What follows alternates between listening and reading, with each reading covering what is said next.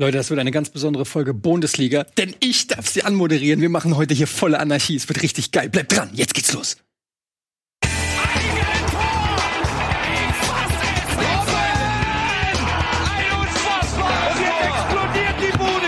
Kritisiert mir denn nicht zu viel. Das ist ein guter Mann. Herzlich willkommen zu Bundesliga Live, der einzigen Fußballsendung der Welt. Und ich darf mich sehr freuen, heute ankündigen zu können, dass Nils im Urlaub ist und deshalb machen wir ein 90-minütiges Eintracht-Special. Wer hat alles Bock? Okay ähm, ist natürlich Quatsch. Wir haben fantastische Gäste. Wir werden Nils, der schmerzlich vermisst wird, aber der, glaube ich, im Chat sein Unwesen treibt, versuchen zu ersetzen. Es ist natürlich nicht ganz möglich, aber wir werden unser Bestes geben. Heute natürlich dabei unser Experte. Er darf nur reden, wenn er den Buzzer drückt. Na, das war einmal Tobi Escher. Hallo.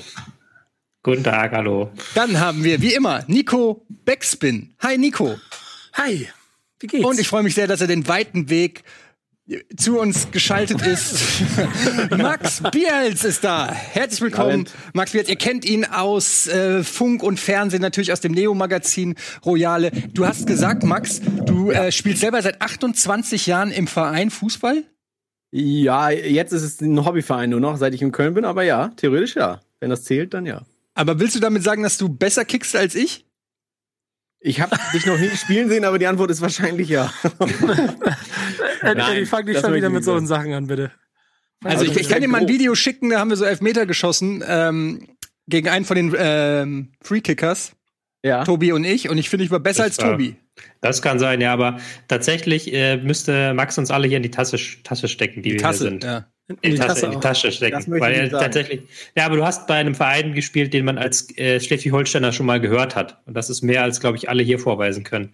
Nabos gespielt. Ich sag nur Spielgemeinschaft Adendorf-Briedling und Sportverein Laumburg. Okay. Ähm, äh, Max, erzähl uns noch mal ganz kurz, äh, ja. wie sieht's bei dir fanmäßig aus? Ich sehe da hinten ein Trikot von Scholes. Äh, da ist jetzt nicht unbedingt Bundesliga. Und was ist da links daneben? Ist das St. Pauli? Ja, ich habe Pauli und äh, Man United aufgehangen und so ein schlechtes Deutschland-Trikot, weil ich nichts hatte zum Dekorieren. Ich hatte das Gefühl, ihr seid alle immer so vorbereitet mit Dekos, aber seid ihr gar nicht so doll, wie ich dachte. Aber ist auch gut.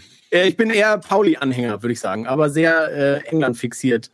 Ähm, gucke Bundesliga relativ neutral, was ganz angenehm ist. Hamburg ist braun-weiß. Hamburg so. ist braun-weiß. Wie sieht's denn aus, wenn, wenn, ähm, wenn du äh, Bundesliga guckst? Gibt's dann da irgendwas, wo dein Herz für schlägt, oder ist es dann dir wirklich völlig Latte, wer da was macht? Ja, ich darf es nicht laut sagen, aber ich war, bis ich fünf oder sechs war, war ich tatsächlich Bayern-Fan. Äh, ganz schlimmer. Äh, deswegen habe ich immer noch, ich finde es immer noch okay, wenn sie gewinnen. Es nervt mich aber auch, dass sie so auf Meister werden. Deswegen bin ich auch froh, wenn das mal wieder nicht passieren würde. Trotzdem finde ich, es ist gerade gar nicht so schlecht, wie sie es machen. Ähm, und sonst finde ich ähm, Bremen sympathisch. Ich finde Gladbach ganz gut. Und äh, ist jetzt nicht um zu schleimen, ist tatsächlich so.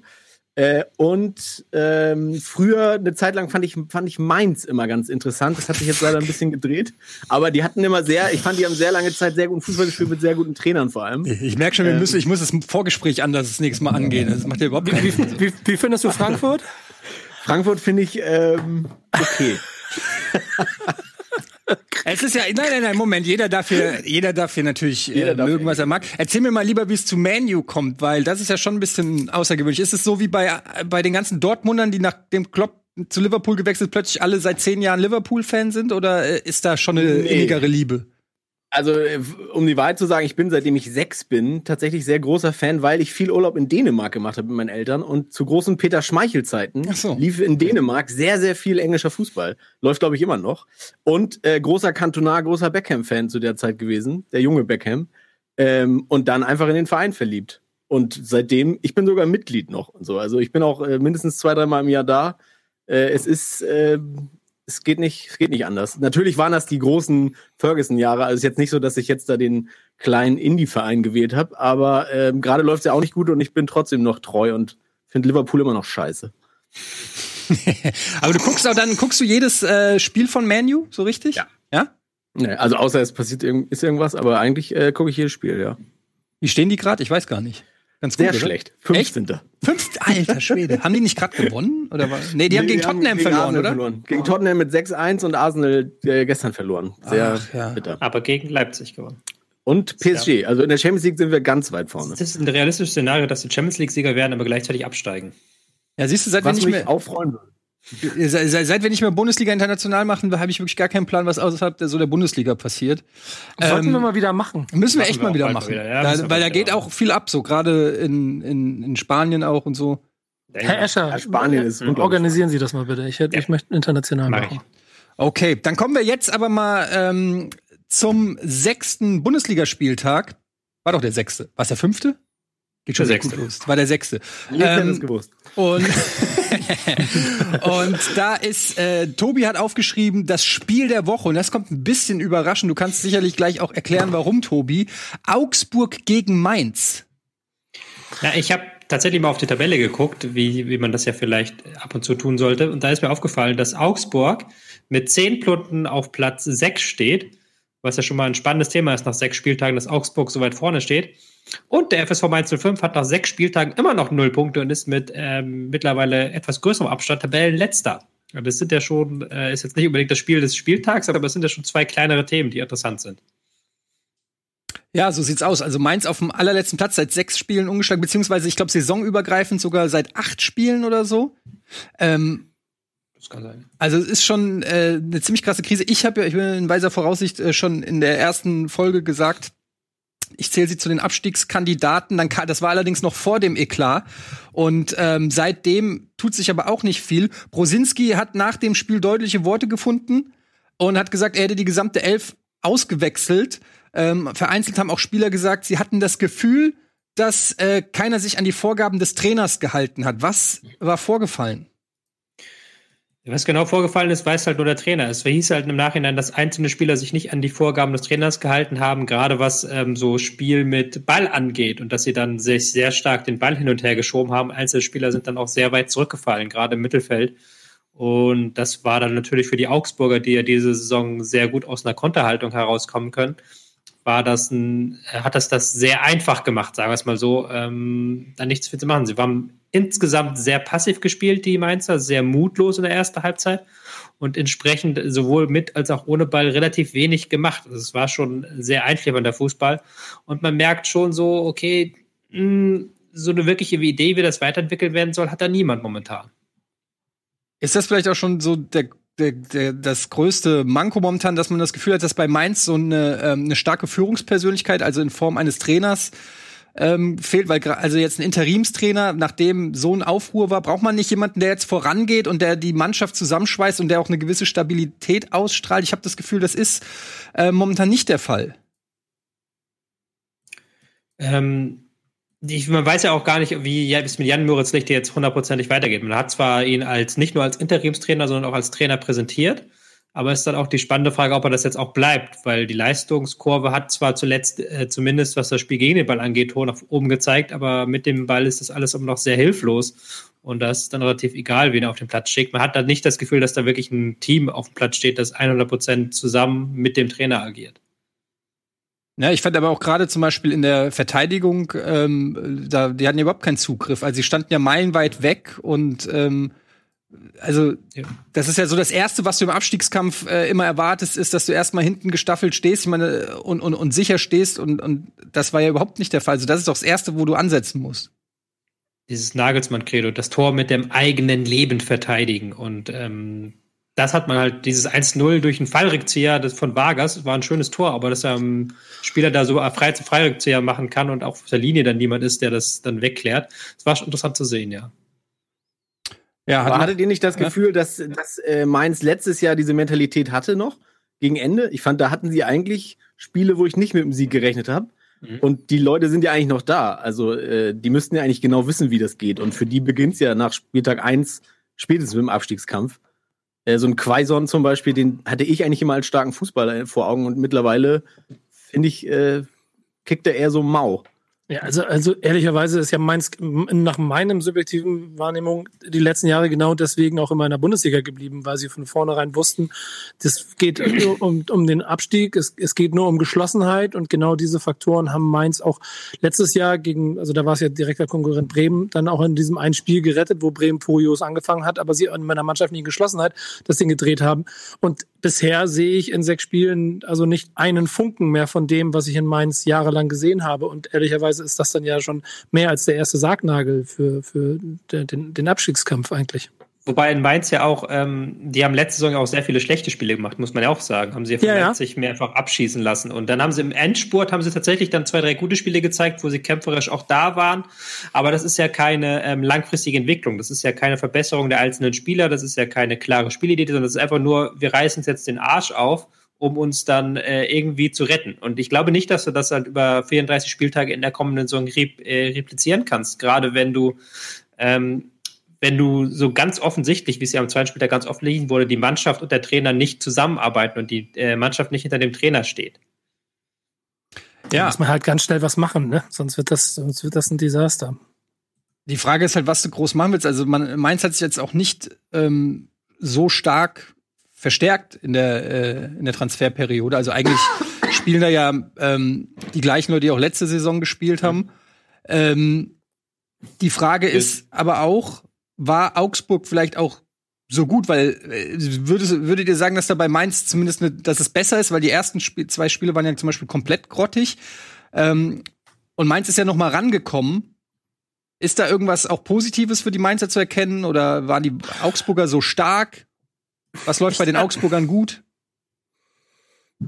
Also was bei Augsburg gut läuft, das kann ich gerade nicht so betonen. Mein, mein Gedanke ist eigentlich eher der, dass die Antwort auf diese Fragen jetzt am, am nächsten Wochenende gegeben werden. Wenn, wenn sich da zweimal Desaster trifft, dann wirst du sehen, welches von beiden halt nicht ganz so äh, fragil ist als du Gebilde. Meinst, Mainz gegen Schalke. Genau, Mainz gegen Schalke wird halt ein echtes, also wer da als Verlierer rausgeht, der kann schon, jetzt will ich nicht mehr weiß aus dem Fenster, aber zumindest für den Rest der Hinserie schon mal mit, mit, dem Keller weiterplanen, glaube ich, weil das auch, weil das auch für den Kopf dann der letzte Kick wäre.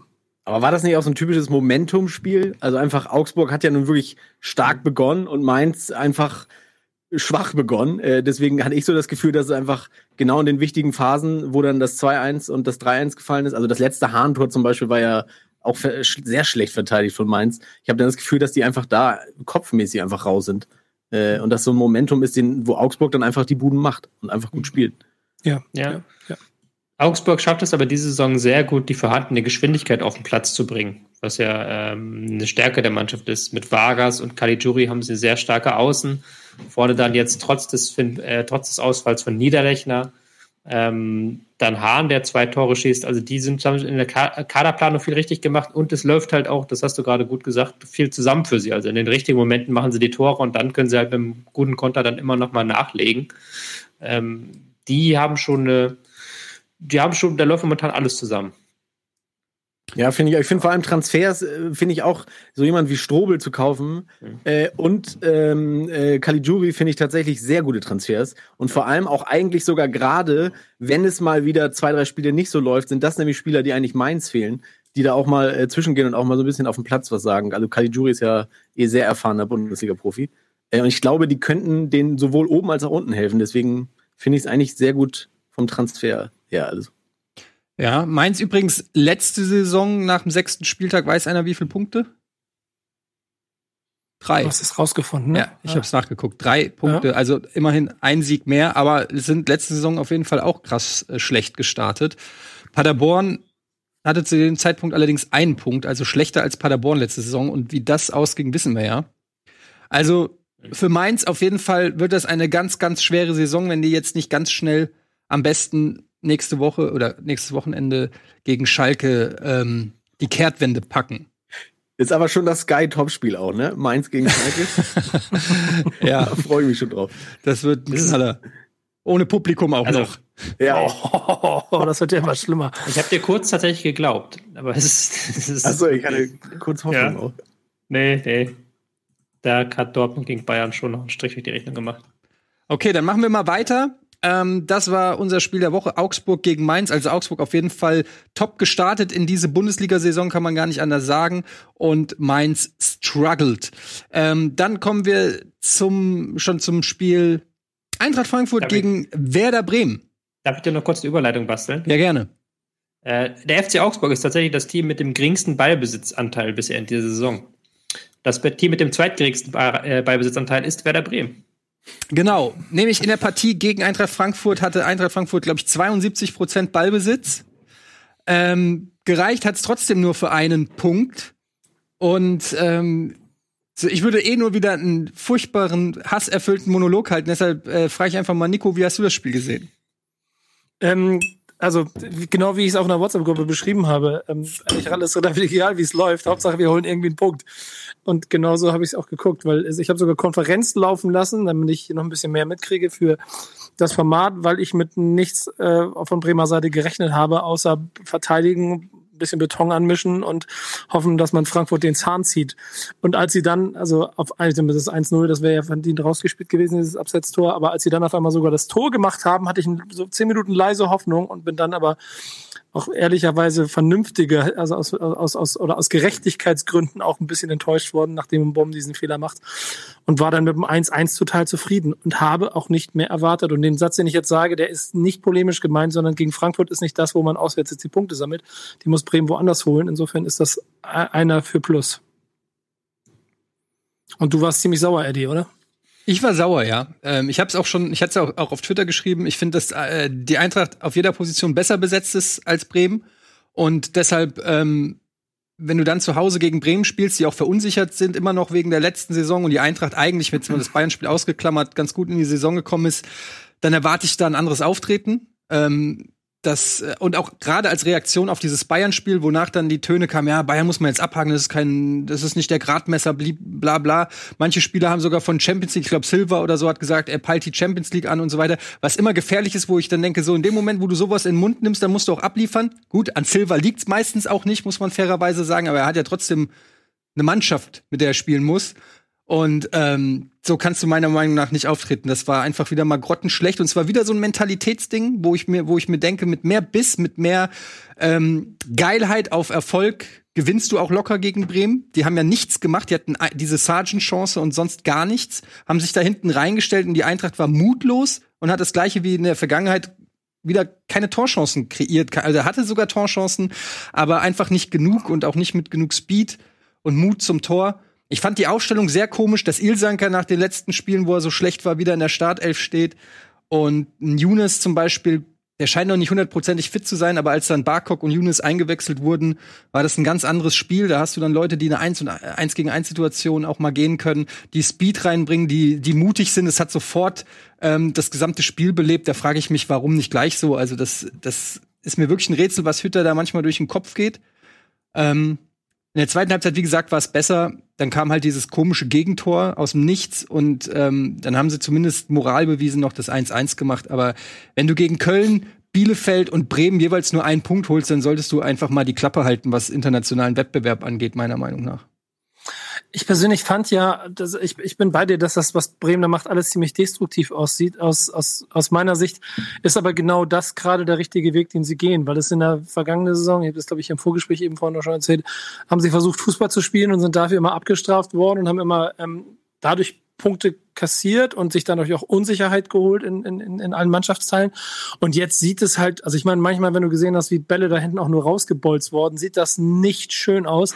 Aber es scheint der ganzen Mannschaft Stabilität zu geben, weil von, von Stürmer bis äh, Verteidigung alle gemeinsam um Moment kämpfen und rennen. Ähm, das finde ich aber auch. Also ich finde auch, dass, dass die Richt also das weiß man ja auch, wo die Schwächen dann bei der Eintracht sind. Das ist nämlich genau das. Und dann hat das Bremen schon, oder Kofeld hat das in dem Fall natürlich schon auch richtig gemacht. Es gilt jetzt nicht darum, irgendwie einen Preis für Schönheitsspielen zu gewinnen oder so, sondern möglichst Punkte zu kriegen, möglichst weit weg, möglichst lange weit weg von den Abstiegsrängen zu bleiben, genau. um Sicherheit reinzukriegen. Und dann kommt das Spielerische sicherlich irgendwann noch dazu. Das ist ja genau das, was zum Beispiel Mainz gerade, wo ich auch vorhin gemeint habe, erstmal musst du eigentlich hinten sicher äh, stehen. Also ich mache da Bremen keinen Vorwurf. Es ist halt einfach äh, momentan eine andere Bremer Mannschaft, als man das normalerweise von Bremen gewohnt ist, weil von Bremen mit Bremen verbindest du eigentlich immer irgendwie so einen Offensivfußball. Aber es ist ja nur smart, eine, oder, oder eine gute Selbsteinschätzung zu haben und zu wissen, wo sind momentan unsere Stärken, wo sind unsere Schwächen. Und Bremen fährt ja gut damit momentan. Ja, so ein Verlust wie, also ich glaube, für, fürs Spiel auch gegen Frankfurt war so ein, war so ein Verlust wie Füllkrug schon zu merken, weil das vielleicht im, wie es immer so schön heißt, im letzten Drittel noch ein bisschen mehr Durchschlagskraft gegeben hätte, weil es im Prinzip so fast nur Arbeiter auf dem Platz waren und dann für 20 Minuten noch ein Recht, Rechtsaußen, der immer noch, glaube ich, ein bisschen mucksch ist, dass er immer noch grün tragen muss. Ähm, aber, aber ansonsten genau das, was du sagst. Also ich, ich finde, die machen es im Moment gut, dass sie versuchen, Stabilität zuerst und nicht Fußballspielen zuerst zu machen.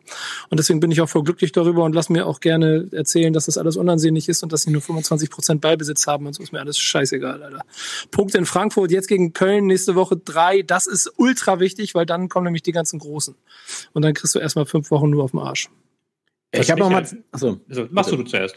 Nee, ich wollte nur fragen, was äh, so äh, gerade Ballbesitz finde ich interessant, weil es ja geunkt wird, dass diese Saison viel mehr darauf ankommt, äh, über Kampf zu kommen und über andere äh, ja, Sachen, die man auf dem Feld machen müsste. Und ob dieses Ballbesitz Barcelona Man City Spiel vielleicht gar nicht mehr so aktuell ist, wie man das denkt, weil jetzt Augsburg steht ganz gut. Ich finde Werder steht ehrlich gesagt auch ganz gut. Äh, Stuttgart steht nicht schlecht, die auch nicht viel Ballbesitz haben werden. Äh, vielleicht ist es in der Bundesliga sogar auch ein bisschen so, dass außer die Top 3 oder Top 4 vielleicht einfach die neue Taktik eher diese Werder-Taktik ist. Äh, nur vielleicht mit gepaart mit dieser Augsburg-Schnelligkeit noch erfolgreicher wäre. Ja, ja, genau. Also ich meine, hast du in den letzten Jahren, äh, Tobi, musst du mal jetzt noch, aber das hast du in den letzten Jahren schon bei anderen Mannschaften gesehen. Und ehrlicherweise sind das auch immer die Punkte, wo Bremen, jetzt, ich bin jetzt nur, wir sind ja in Bremen-Frankfurt gerade, ne? Mhm. Wo, wo, wo Bremen in den letzten Jahren immer entscheidend Punkte verloren hat, weil sie auf solche Mannschaften getroffen sind. Weil Mainz, Augsburg, Bielefeld, Paderborn, alle haben gegen Bremen so gespielt, wie Bremen jetzt gegen die anderen spielt. Macht den, behaltet den Ball, macht damit, was ihr wollt. Ich bin mir ziemlich sicher, der, der erste FC Köln wird nächsten, nächstes Wochenende, Freitag ist das jetzt schon, wird auch 70 Prozent Ballbesitz kriegen. Sollen sie mit dem Ding machen, was sie wollen. Ja, aber es ist natürlich ein Spiel mit dem Feuer, weil, also du hast natürlich, ähm, du hättest das Spiel gegen die Eintracht auch verlieren können. Die Chancen waren da. Ähm, das Abseits war so hauchdünn, dass äh, du da echt einfach Glück hattest, dass die Eintracht nicht 1-0 äh, ähm, in, in, Führung geht. Auch gegen Bielefeld hätte die Eintracht locker eigentlich gewinnen können, wenn die ein also der das war nicht, weil Bremen so sensationell gut verteidigt hat meiner Meinung nach. Die Eintracht hätte mit ein bisschen mehr Werf da auch relativ nicht locker, aber schon deutlich auch gewinnen müssen eigentlich bei Bremen. Das heißt, dieses ähm, dieses Spiel sich komplett hinten reinzustellen, den Bus zu parken, wie es so schön heißt, und ähm, hoffen, dass man irgendwie durchkommt. Das ja, wird auch nicht immer gut gehen. Also ein bisschen was musst du schon auch nach vorne machen, glaube ich. Es geht halt gut, solange du selber 1-0 in Führung gehst. Ähm, sie haben ja bis jetzt, glaube ich, erst einmal einen Rückstand aufgeholt. Das war gegen Freiburg und das war dann auch so ein bisschen aus dem Nichts mit diesem Elfmeter, äh, mit dem Elfmeter-Pfiff. Ähm, ich will nochmal zu dieser Ballbesitzsache zurückkommen, weil das ja gar keine so eine einfache Geschichte ist. Weil wenn du dir die Tabelle der Bundesliga anguckst, die ersten fünf, haben wir wieder genau die gleichen ersten fünf wie letzte Saison, nach gerade mal sechs Spieltagen. Und diese fünf führen halt auch die Ballbesitztabelle an. Weil das sind halt die Teams, die die individuelle Klasse und auch die taktische Reife haben, egal gegen wen sie spielen, 70, 80 Prozent Ballbesitz zu sammeln und dann trotzdem Tore zu machen. Und dahinter wird es dann schon eng. Wenn dann eine Mannschaft wie Frankfurt plötzlich 70 Prozent Ballbesitz hatte wie am Wochenende, dann sieht das kreativ schon ganz anders aus, als es bei Leipzig, Bayern, äh, Dortmund aussieht. Und da, ist, da hast du schon wieder diese, diese riesigen ähm, Cut in der Liga. Und du hast mit ähm, Augsburg und Bremen diese Saison, sind zwar erst sechs Spieltage, aber du hast zwei Mannschaften, die mit kompletter Spielverweigerung, man kann es ja nicht anders reden, Bremen hat jetzt wiederholt mal unter 30 Prozent Ballbesitz gehabt, ähm, die damit sehr erfolgreich fahren, oh. weil sie halt eben da diese Schwachstelle ausnutzen bei den Mittelklasse-Teams der Ligen. Und da äh, merkt man halt, dass diese Schere in der Liga immer weiter aufgeht, auch im taktischen Bereich. Ich also auch, kann, auf gut Deutsch Offensive muss man sich leisten können. So in etwa, ja. Ja. Du hast ja auch recht, Eddie. Natürlich gibt es genug Chancen, um das Ding zu gewinnen. Aber ich finde, das, was ich mir von dem Spiel gemerkt habe, ist auch, dass ich an ganz vielen Punkten auch eine gewisse Einfallslosigkeit von Frankfurt oder, oder ein, ein, ein, ein, ein, einen fehlenden Plan an manchen Stellen gespürt habe. Dass man einfach nicht wusste, wie man das jetzt angehen soll. Und ähm, das ist dann spricht dann im Zweifel wieder für Bremen, auch wenn es nicht schön ist, aber inhaltlich zumindest für das, was Bremens Plan war, ein Punkt aus Frankfurt mitnehmen. Weil natürlich die Mannschaft stärker ist. Das sehe ich ehrlicherweise ganz genauso wie du. Die haben ja noch so viel an Qualität verloren, dass Bremen echt bis in die Winterpause jetzt mal zusehen muss, dass sie Punkte sammeln und nicht, dass sie spielerisch schön Fußball spielen. Ja, also ähm, ein Unentschieden für äh, Bremen, ein Punktgewinn für die Eintracht, würde ich sagen, zwei Punkte ähm, verloren. Neunter Platz äh, stand jetzt hinter Bremen sogar, wegen dem Torverhältnis. Allerdings waren wir auch schon bei den Bayern. Mhm. Sind in zwei Wochen dran. Insofern ähm, ist das nicht ganz so aussagekräftig. Was? Ich will vielleicht einmal kurz auf diese Ballbesitzfrage ja. eingehen, weil die ist für mich, glaube ich, gar nicht so entscheidend. Weil Ballbesitz ist etwas, was hast du in einem Spiel? Das, das geht jede Mannschaft hat in einem Spiel Ballbesitzphasen und äh, manchmal kommt es auf den Spielverlauf und auf den Gegner an, wie lange diese Ballbesitzphasen sind. So. Wenn du Gegner hast wie Bremen, der halt gar keinen eigenen Ballbesitz hast, dann hast du natürlich logischerweise mehr Ballbesitzphasen. Was aber in dieser Saison auffällt, ist, dass sehr viele Teams sehr viel stärker auf Stabilität setzen. Also genau diesen Bremen-Weg gehen, dass sie sagen, okay, im Zweifelsfall ein paar Meter weiter zurück, im Zweifelsfall ein bisschen besser verteidigen. Da hast du eigentlich, eigentlich hinter den Top 5 fast jedes Team. Und selbst wenn du jetzt, da werden wir gleich noch auch drüber reden, das Spiel Leipzig gegen Gladbach anschaust, das war jetzt auch kein Offensivfeuerwerk weil du halt schon merkst, dass diese Corona-Situation gerade in Teams, die europäisch spielen, ähm, die tut was mit den Mannschaften. Einfach, dass du jede Woche eine andere Mannschaft aufs Feld schicken musst, um ein halbwegs viertes Team zu haben, ähm, sorgt schon dafür, dass die Trainer im Zweifel eher auf Stabilität äh, achten, eher auf darauf aus sind, hinten eine Null zu halten, beziehungsweise hinten besser zu stehen. Ja, ist ja auch das, was Max, glaube ich, gerade so ein bisschen meinte, ne? Dass ja. dieses ähm, ja, kompaktere momentan mehr Mode ist als der Ballbesitz. Dazu kommt natürlich auch, dass ähm, für ein gelungenes Offensivspiel und um solche Abwehrreihen zu knacken, muss eine Mannschaft auch gut eingespielt sein. Und wenn du viel rotierst oder äh, weiß ich nicht, wie siehe Bayern, die äh, gegen Köln Lewandowski schon oder Dortmund die Haaland schon, ähm, dann äh, flutscht das natürlich auch alles vielleicht nicht so, wie wenn du zehnmal hintereinander mit der gleichen Startelf ähm, spielst. Wir können ja mal direkt weitermachen mit äh, Freiburg-Leverkusen. Da haben wir auch wieder so eine ähm, äh, ein, ein Mismatch, möchte ich fast sagen, zwischen einer Mittelfeldmannschaft Freiburg und einem Champions League-Anwärter ähm, Bayer Leverkusen, die noch ungeschlagen sind in dieser Saison. Ähm, mit äh, zwölf Punkten auf Platz vier. Du hast schon gesagt, die Tabelle ein äh, genaues Abbild der letzten Saison und natürlich auch der äh, Transfermarkt-Werttabelle. Ähm, Leverkusen 4-2. Es war aber, fand ich gar nicht so deutlich, wie das Ergebnis es jetzt ausdrückt. Oder wie siehst du das? Oder wie seht ihr das? Ich gucke automatisch Tobi an, aber ich meine natürlich euch alle. Also ich finde zum Beispiel, dass ich finde, äh, Freiburg hat gerade tatsächlich ein bisschen Pech ich glaube, Schmid hat jetzt zwei Wochen in Folge immer mit, einem, mit einer C-Spitze abseits äh, das Tor nicht bekommen. Ich glaube, es wäre das 2-0 gewesen. Dann geht es, glaube ich, ein bisschen anders aus. Ähm, und auch natürlich ein individueller Fehler zum äh, 1 1. Ähm, ich finde ja, dass sie es grundsätzlich eigentlich immer gut machen. Das ist für mich die Mannschaft, die seit Jahren verstanden hat, wie Freiburg Fußball spielen muss. Und deswegen sind die auch so in der Liga. Letztes Jahr war natürlich überragend, aber ich finde, jetzt spielen sie halt den normalen Stiefel, hoffentlich den man kennt. Ähm, deswegen war ich am Ende ein bisschen überrascht, dass es so hoch ausgegangen ist. Aber äh, ich finde, Freiburg macht es eigentlich nicht schlecht. Und von Leverkusen bin ich auch ein bisschen überrascht, weil da hatte ich am Anfang der Saison nicht gedacht, dass sie ähm, sofort wieder oben mitspielen, sag ich mal so. Ich glaube, wir müssen bei Freiburg auf jeden Fall erwähnen, es, es waren im Prinzip drei individuelle Fe Fehler von Höfler, die äh, Freiburg aus dem Spiel genommen haben. Das ist dann einfach Pech, weil die Mannschaft hat, wie gesagt, eigentlich gar nicht schlecht funktioniert und dann drei Ballverluste in der Vorwärtsbewegung im eigenen Drittel und äh, da ist dann natürlich äh, Bremen mit seinen schnellen, torgefährlichen Spielern zur Stelle und hat dann ähm, ja da alles klar gemacht. Alario mit zwei Toren, mittlerweile ähm, kaum wegzudenken aus der Spitze da bei Leverkusen. Der ist jetzt bei fünf Saisontreffern. Also der hat die Hälfte aller Leverkusener Tore erzielt. Also das ist schon eine schöne Quote. Der hat auch ein paar Ballgewinne gehabt. Aber es war halt tatsächlich so. Man hatte irgendwie nach diesem 1 zu 0 von Freiburg so ein bisschen das Gefühl, Leverkusen war schnarchnasig an diesem Tag. Also die haben da sich den Ball hinten hin und her geschoben. Da kam nicht viel raus. Und haben dann tatsächlich, haben auch gut die Bälle erobert dann jeweils, als Höfler die ähm, Fehlpässe gespielt hat. Aber das waren dann halt alles Fehler. Also ähm, Freiburg hat Leverkusen ins Spiel zurückgeholt. So muss man das ganz klar sagen.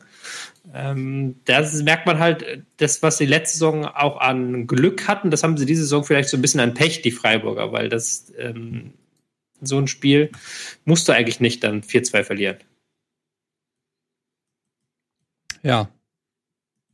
Obwohl ich es auch krass finde, eigentlich, dass Leverkusen jetzt, wenn man überlegt, wenn Schick wieder fit ist, können die auch von der Bank schon noch für Bundesliga ganz okay nachlegen. Und das ist mir auch bei Gladbach aufgefallen und anderen Teams, äh, dass es schon interessant ist, wie, wie äh, breit die Kader mittlerweile sind, weil wenn du dann irgendwie noch einen Tyram hinten noch mal reinwirfst und einen Hermann oder wer auch immer dann noch mal kommen kann, äh, das ist, äh, finde ich, teilweise schon eine Ansage. Und ich, da ist, glaube ich, die Kluft in der Bundesliga viel größer geworden. Obwohl ja. Freiburg natürlich auch einen Petersen reinwirft, was der auch wieder die Bude macht. Aber ich glaube, der muss auch einfach äh, als Joker kommen. Anders kann er das gar nicht. Ja, das ist halt gerade bei den Champions League-Mannschaften. Die müssen natürlich äh, einen breiten Kader haben wo dann auch, also ich meine, Leverkusen hat auch Tar, Demir bei Bellarabi und Palacios eingewechselt. Also ist schon ganz, ganz solide, was da von der Bank kommt. Ähm, haben auch mit, mit Volland und ähm, Harvards natürlich zwei äh, heftige Abgänge äh, zu verbuchen gehabt. Aber ja, das ist letztendlich dann auch das, was äh, Tobi gesagt hat, was dann so diese Schere auch bedeutet. Nicht nur eine gute erste Elf haben, sondern auch vielleicht eine gute erste 15 oder 16. Aber okay. wenn man nochmal auf diesen Ballbesitz geht, äh, da habe ich noch eine Sache, möchte ich nochmal äh, erwähnen. Ja. Ich glaube, dass Freiburg zum Beispiel was verstanden hat, was andere Mannschaften unten noch nicht, manchmal nicht können. Und zwar, dass Freiburg das Spiel machen kann, in meinen Augen, wenn sie müssen, gegen äh, sehr kleine Teams, sag ich mal, wo ich Freiburg nicht mehr zuzählen würde gerade. Und aber auch genauso gut das Spiel nicht machen müssen, wenn sie gegen Gladbach spielen und die können einfach beides. Ich glaube, dass viele Mannschaften mhm. es nicht gut können, leider. Und Augsburg mhm. kann es zum Beispiel gerade perfekt, dass sie gegen große Mannschaften wie, äh, keine Ahnung, Dortmund das Spiel deutlich besser spielen und defensiver und das hinkriegen, aber dann gegen kleinere Mannschaften dann äh, wie gegen Mainz offensiv auch das Spiel einfach sehr gut leiten können. Und ich glaube, das wird sehr wichtig über die ganze Saison, äh, dass das Mannschaften lernen. Ja, das finde ich, finde ich einen sehr interessanten Punkt, weil ich mich nämlich immer frage, warum die an so vielen Punkten in der Vergangenheit mehr Punkte gesammelt haben als, als andere Mannschaften, obwohl jetzt das gegen Leverkusen, weil ihr eigentlich habt ihr schon alles dazu gesagt, aber dann doch ein Stärkeverhältnis am Ende war, glaube ich, und nicht jetzt irgendwie eine individuelle Freiburg-Leistung. Aber es ist ein ganz interessanter Punkt. Ich muss das, wahrscheinlich ist das das, was auch am Ende so Augsburg vielleicht hat, obwohl die ja nicht wirklich Fußball spielen wollen, ne? Na. Ich denke ja, gerade laut, Entschuldigung, aber ja. Nee, nee, aber die haben ja zumindest diese, diese Möglichkeit, äh, den Angriff, die haben ja eine sehr starke äh, vordere Front, würde ich einfach mal sagen, mit Vargas, mhm. der, glaube ich, noch eine bessere Saison spielt, als man denken wird, glaube ich. Äh, und die können auch nachlegen, sturmmäßig. Und ich glaube, das haben manche Mannschaften halt nicht so, oder die begreifen das nicht so. Also Mainz kann ja einfach kein Tor machen, wenn die spielen müssen. Mhm. Äh, und Werder hat, finde ich, das schon wieder begriffen, dass die einfach wissen, okay, wenn wir das Spiel machen müssen, haben wir wahrscheinlich Probleme, sage ich jetzt mal so. Mhm. Aber darum spielen wir einfach lieber das Ding defensiv und holen uns halt mal einen Elver für Füllkrug ab oder äh, haben einmal den Sergeant und der reicht uns äh, auswärts zumindest für einen Punkt oder auch mal für einen Sieg. Ja, spannend. Ja, ähm, wir müssen jetzt mal kurz Werbung machen. Willst du, wolltest du noch was sagen, Tobi, zum Spiel Leverkusen-Freiburg oder Freiburg-Leverkusen? Ich nee, fand's ne? gut, dass der VR diese blöde rote Karte einkassiert hat. Ja, die war albern. gut, dass sie es gesehen haben. Ja. Sonst wäre das auch ein anderes Spiel gewesen. Ähm, wenn Freiburg logischerweise einmal mehr gehabt hätte. Äh, überhaupt haben wir noch nicht diese Saison äh, bei Bundesliga viel über äh, Wahrentscheidungen geredet, was ja eigentlich ein ja. gutes Zeichen ist. Da gab ein paar, glaube ich, schon, wo es halt Diskussionen gab. Gerade Handspiel ist ja immer so ein Klassiker-Thema. Es ist auch diese Saison wieder ein Klassiker-Thema. Ich glaube, da kommen wir bei Stuttgart gegen Schalke, da waren der vier Handspielentscheidungen, die geprüft werden mussten.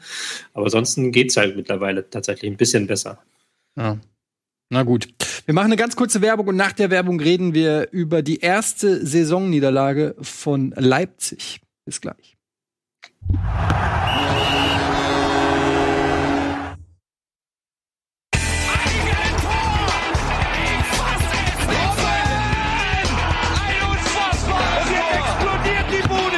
Kritisiert mir denn nicht zu so viel. Das ist ein guter Mann. Ja, herzlich willkommen zurück zu Bundesliga und wir quatschen weiterhin über den sechsten Spieltag. Heute bei uns zu Gast, Gast. heute bei uns zu Gast Max Bierhals, zugeschaltet aus, wo wohnst du eigentlich? Köln, ne? Köln, ja, ja. Oh mein Gott. Fußball Hochburg. Ja, Fußball Hochburg, naja. Und äh, noch. ja. und äh, Tobi Escher, Nico Beckspin, willkommen zurück. Äh, wir reden jetzt über die erste Saisonniederlage von Leipzig in Gladbach war eine ansehnliche Partie, wie ich finde. Und äh, gar nicht mal so unverdient, was äh, Leipzig, äh, was Leipzig, äh, was Gladbach da gemacht hat, oder? Wie seht ihr das? Du Habt fandest es eine ansehnliche Partie tatsächlich? Ja, hat Spaß gemacht. Alter Schwede. Ja, oh, ernsthaft? Ich habe also nee, ich, für ich, den Spiel habe ich deutlich mehr erwartet. nee, ich fand, das war halt so ein ähm, so Rasenschach halt, ne? Oder? Taktisch geprägt. Ja, ich habe, ich, ich, ja, ich, ich fand, nee, ich bin, ich bin, ich bin immer Max. Das war irgendwie nicht das, was ich erwartet habe, weil dazu zu, vielleicht dazu viele Leute gefehlt haben. Du beiden Mannschaften ein bisschen angemerkt hast, dass ihr unter der Woche emotional große Fußballspiele gespielt haben und jetzt hier aber auf keinen Fall Punkte weg, äh, verlieren wollten. Ähm, ich kann auch nicht sagen, ob es am Ende verdienter Sieg war oder nicht, weil ich eigentlich die ganze Zeit eher gedacht habe, Leipzig macht das Ding und nicht Gladbach. Und aber bei Gladbach war es dann vielleicht die Konsequenz über 90 Minuten oder der bessere Matchplan. Das muss ja Escher entscheiden. Ich hatte auch das Gefühl, das war halt irgendwie, man hat Rose und Nagelsmann immer als diese hochmodernen Trainer, die halt so auf schnellen Fußball setzen. Und das war halt aber so gefühlt so ein richtiges äh, 2000er Jahre deutsche Bundesligaspiel, oder? Mit viel Mittelfeld, viele Fouls, viel Zweikampf, viel Schiri, mach mal was und so. Also da war schon, also es war viel Feuer drin und auch viel, ähm, viel Giftigkeit egal, aber wenig Spielkultur. Da waren auch viele Fehlpässe dabei, wo du dir gedacht hast, okay, wenn die jetzt nicht beide am Dienstag Mittwoch gespielt hätten, dann hätten die solche Fehlpässe nicht gespielt. Ja, finde ich auch. Und auch dieses Gallige war das Einzige, was das Spiel ein bisschen. Kampel hat ja ein, zwei Mal ganz schön hingetreten. Das war das Einzige, wo man ein bisschen aus dem Sitz hochgekommen ist. Sonst fand ich es tatsächlich eher mau. Aber also dafür, dass da Leute spielen, die sonst halt in Paulsen schießt das Ding halt letztes Mal von links oben in Winkel quasi und diesmal auch komplett blass, also gar nichts. Ich habe das Gefühl, dass äh, da äh, beide eher Champions League in den Knochen hatten. Das wird ja auch nochmal ein interessanter Faktor, weil das ja nun die beiden Mannschaften sind, die also quasi, finde ich, schon so auf, ein bisschen auf dieser Schwelle auch stehen, mit Bayern München hinterherrennen können und mit der Doppel-Dreifach-Belastung klarkommen. Ob das jetzt ein Zeichen dafür war, dass die Saison doch viel anstrengender wird als alles andere, weil das am das ist zweiter oder dritter Spieltag, in zweiter Spieltag, ne, glaube ich, ja, genau, in der Champions League, das jetzt schon so aussieht unter der Woche, ist, finde ich, auch ein interessanter Fakt. Denn das war auch in der Vergangenheit zu dem Zeitpunkt noch mehr Feuer drin bei den Mannschaften. Und das mhm. war gar nichts. Mhm. Ich fand den Sörlot fand ich ganz gut auf Leipziger Seite, zweites Mal jetzt in der Startelf. fand auch die Doppelspitze mit Paulsen eigentlich nicht schlecht, aber äh, Max hat es schon gesagt, hat auf jeden Fall ein paar Chancen vergeben, die er an anderen Tagen locker reinmacht. Aber das hat, finde ich, ganz gut für mich funktioniert. Was, was mir halt auffällt, ist, Tobi, vielleicht kannst du das äh, backen, ob das stimmt, aber ähm, äh, Nagelsmann hat nicht einmal die gleiche Staats, äh, äh Staatself, Sta was ist heute los? Äh, Startelf äh, aufgeboten. Kann das sein? Das, äh, das kann gut sein. Ich habe jetzt auch mal nicht, ob das 100% stimmt, aber der wechselt ja relativ äh, viel durch, auch zwischen den Spielen, auch aus taktischer Sicht. Hatten jetzt so gegen den Ball so ein 4-4-2, so etwas äh, passiver gespielt, als man das von ihnen vielleicht gewohnt ist, um halt ähm, Gladbach da keine Räume zu bieten und weil sie auch wussten, dass sie gegen Hofmann und gegen Neuhaus im Mittelfeld keine Ballgewinne holen. Aber es war schon eine interessante Elf dafür, dass das so ein Topspiel war, dass man dann äh, Samacic hatte, glaube ich, seinen ersten Startelf-Einsatz hat das auch ganz okay gemacht, fand ich. Ist aber jetzt mir auch nicht großartig weiter ausgefallen. Vorne Sirlot Paulsen, Doppelspitze hat man auch noch nicht gesehen in, äh, in Leipzig. Aber das war schon wieder sehr experimentiv, äh, experimentierfreudig. Aber ich finde, in der ersten Halbzeit hat das ganz gut geklappt. Da haben sie ja eigentlich die besseren Chancen gehabt und hatten auch ähm, doch ein paar Ballgewinne, wo sie dann mit Tempo auf die ausweichenden Stürmer spielen konnten. In der zweiten Halbzeit fand ich, dann ist Gladbach besser ins Spiel gekommen. Galliger und dann auch mit ähm, Wendt auf links, ähm, der da ein bisschen Gas gegeben hat. Benze Baidi plötzlich Innenverteidiger. Ich fand, da waren sie dann schon besser. Aber ja, äh, Nagelsmann ist halt ein Trainer, der Woche für Woche durchwechselt und dann mit seinen Plänen dann immer versucht, seinem Team was mitzugeben. Ja, und Gladbach eigentlich auch ganz gut äh, gestartet in die Saison in der Champions League vor Real und Inter momentan in der Tabelle. Wie ähm, seht ihr die Gladbacher zurzeit? Sie hatten jetzt halt, ähm, so, so ein paar Spiele, die äh, einerseits so Nackenschläge waren, so aber gleichzeitig auch die Mannschaft hochgehoben haben, so komisch das klingt. Weil sie sind ja eigentlich, gegen Dortmund sind sie ja untergegangen im ersten Spieltag, dann das 1-1 gegen Union Berlin und man dachte schon so, oh, oh, was geht da los? Dann haben sie aber gegen Real Madrid und gegen Inter Mailand gezeigt, dass sie auch mit Top-Teams mithalten können. Und das fand ich dann jetzt, ähm, haben sie gegen RB Leipzig unter Beweis gestellt, dass sie da sich weiterentwickelt haben. Gegen, gegen Real habe ich mich halt besonders geärgert, weil sie da 2-0 geführt haben und wirklich besser waren. Und am Ende halt so ein bisschen hatte man das Gefühl, die haben Angst davor, dass Real noch den Ausgleich macht. Mhm.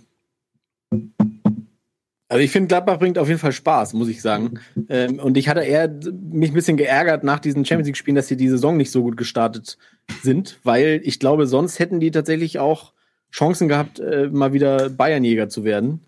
Äh, jetzt, glaube ich, ist schon fast der Zug halb wieder abgefahren. Aber äh, ich finde, wenn sie, ja gut, ist noch sehr früh, ich weiß, aber ich habe so, mir hat das Spiel echt mehr Sorgen gemacht, dass äh, ich das Gefühl habe, so Dortmund habe ich gerade das Gefühl, die haben schwere Beine oder die überzeugen mich spielerisch gerade in keinem Spiel, die letzten zwei, drei.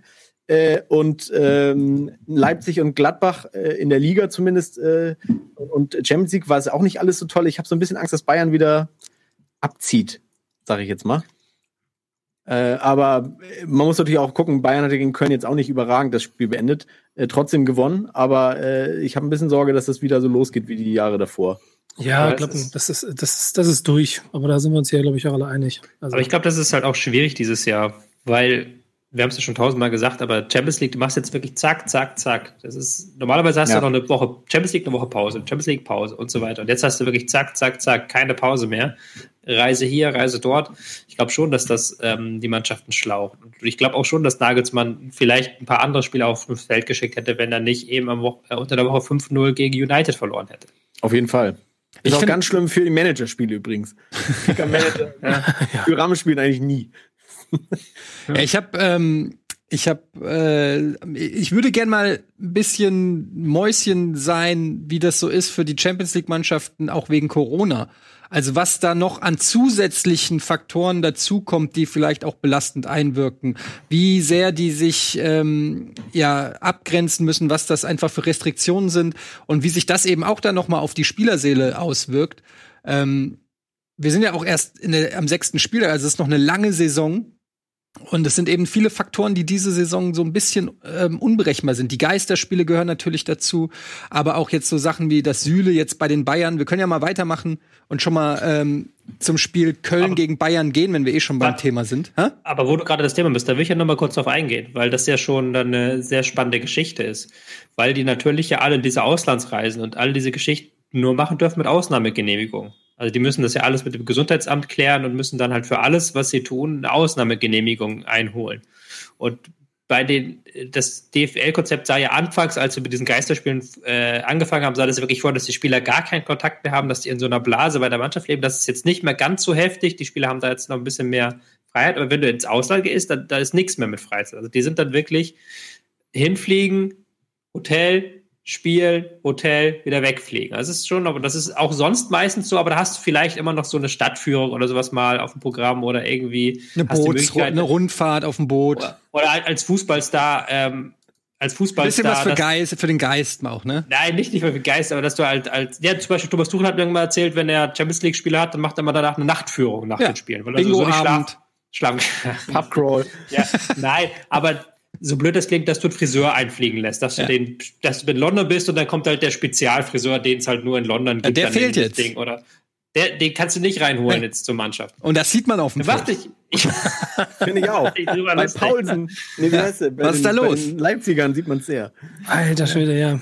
Nein, aber das ist ja schon eine Umstellung. Also Nein, ja schon, ich, ich mache nur Quatsch. Ich, das meine ich ja auch. Das sind eben Sachen, die auch, ähm, so, so, so doof sich anhört, sich ja auch dann auf die Psyche äh, niederlegen. Und das sind ja auch oft junge Spieler. Das darf man ja auch nicht vergessen. Wir reden ja manchmal von 18, 19, 20-Jährigen, die nur noch in der Mühle sind und dann auch wenig Ausgleich haben. Jetzt kann man natürlich sagen, ja, die haben viel Geld und die spielen Fußball.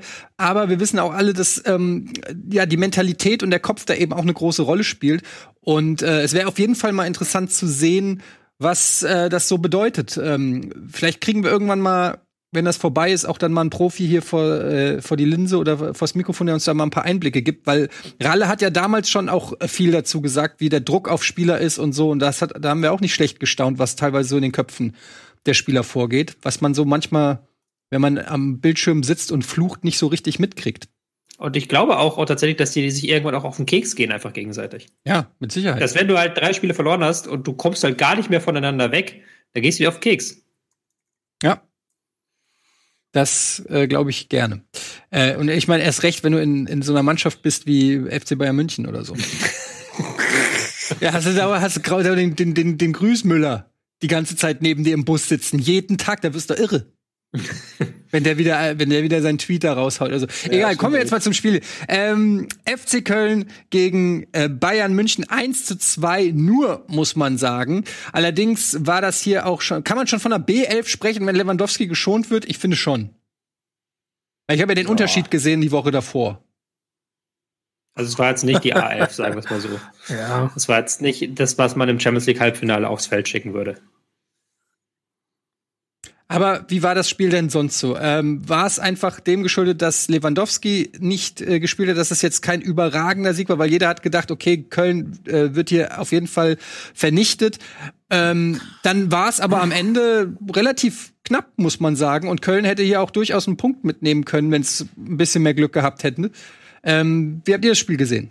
Ja, ich, also also mein, meine, meine, meine Meinung ist, dass du schon wieder gemerkt hast, dass auf der einen Seite äh, Bayern relativ schnell ein Tor machen wollte, das auch gemacht hat, dann aber offensichtlich in den Verwaltungsmodus um übergehen wollte, der ja nun aufgrund des jetzt schon oft beschriebenen Programms nicht unwichtig wird, um Leute zu schonen. Und das dann, glaube ich, eigentlich auch eine durch, äh, wie heißt das, durchverwaltete Nummer geworden wäre, wenn nicht am Ende ähm, Köln auch ein bisschen glücklich, aber nochmal wieder äh, Hoch, äh, Hochwasser bekommen hätte, nee, andersson, wie heißt das, Luft bekommen hätte für eine zweite äh, Welle, um dann ähm, mitzuspielen was am Ende sich ja sogar fast noch in, also ich glaube, Kölns Trainer ist ja selber davon gesprochen, dass man sich über ein Unentschieden nicht gewundert hätte. Das finde ich jetzt ein bisschen weiter hergeholt. aber aber ähm, es ist schon insgesamt so, dass du auch da gemerkt hast, dass es, wenn, wenn Bayern dann wirklich in den Leerlauf schaltet, was sie denn ja zwischendurch doch schon ein kleines bisschen gemacht haben, ähm, es auch da mal knapp werden könnte, aber halt nie wird. Ja, oder also selten. Bis zum 2 zu 0 hatten die Bayern 6 zu 2 Torschüsse, also haben auch bis zur 50 Minuten nur sechs Torschüsse abgegeben. Aber danach in der letzten, nach dem 2-0 war das Torschussverhältnis 7 zu 0 für Köln, weil halt ja. die, die Bayern nichts mehr gemacht haben und halt auch ähm, blöderweise auch ein paar Fehler gemacht haben im Spielaufbau und dann dem Gegner das angeboten haben. Also das war wirklich mit der äh, so mit dem kleinstmöglichen Hopser über direkt über die Hürde rüber. Weil Köln dann auch in der zweiten Halbzeit, fand ich, griffiger war und dann auch noch ein, zwei, drei gute Konter gefahren hat. Tatsächlich. Und dass sich dann auch dieses 1 zu 2 zumindest verdient hatte. Das ist am Ende Obwohl ja ich auch mal gespannt bin. Ja. Ach, sorry. Ja, mach mal, mach mal du, mach mal du.